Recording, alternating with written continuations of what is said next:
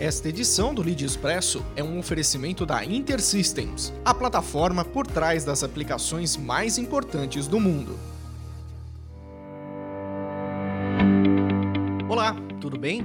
No ar o Lead Expresso, o podcast de notícias do grupo de líderes empresariais.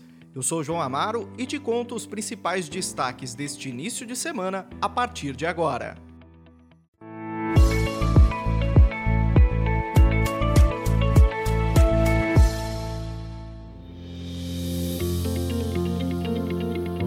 Nós abrimos o Expresso falando do agro brasileiro, que receberá um bilhão e meio de reais a partir de um acordo com o BRICS. A novidade foi anunciada pelo Banco do Brasil nesta segunda-feira. Estes recursos serão usados para a construção de silos e armazéns, irrigação e energia renovável. Segundo Fausto Ribeiro, presidente do BB, o montante permitirá condições mais atrativas aos produtores, para que eles possam ampliar a armazenagem, trazendo mais competitividade ao setor.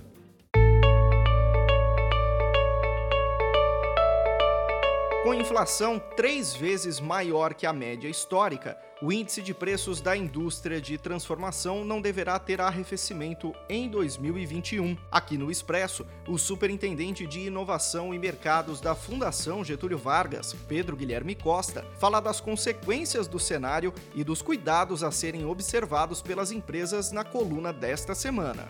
Oi, pessoal. Hoje está o choque de aumento de preço que ocorreu na indústria de transformação no ano passado e nesse ano. A série histórica da indústria de transformação do FGV Dados da Fundação Getúlio Vargas mostra que a inflação do setor em 2020 foi três vezes maior que a média histórica e para 2021 não há sinais de arrefecimento. No relatório que fizemos para os nossos clientes, estimamos que a inflação do setor para 2021 fique em torno de 30%, graças aos efeitos de aquecimento da economia mundial, cujo estímulo principal parte da política fiscal expansionista imposta pelos Estados Unidos e China, maiores economias do mundo. Para os próximos cinco anos, comunicamos aos nossos clientes um possível retorno aos padrões habituais. Contudo, o avanço dos preços é algo que as empresas precisam acompanhar de perto daqui para frente. Questões ambientais, por exemplo, podem conter os avanços da mineração, reduzindo a oferta e ocasionando flutuações nos preços. Tenha uma ótima semana.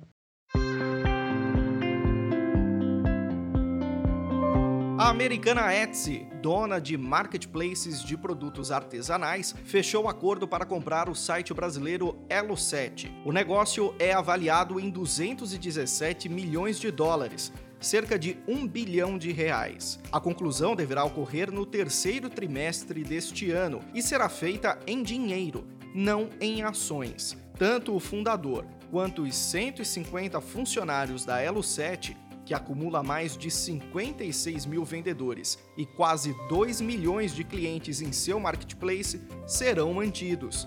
Com a compra, a Etsy pretende explorar o mercado de e-commerce da América Latina, que tem projeção de expandir 26% por ano até 2024.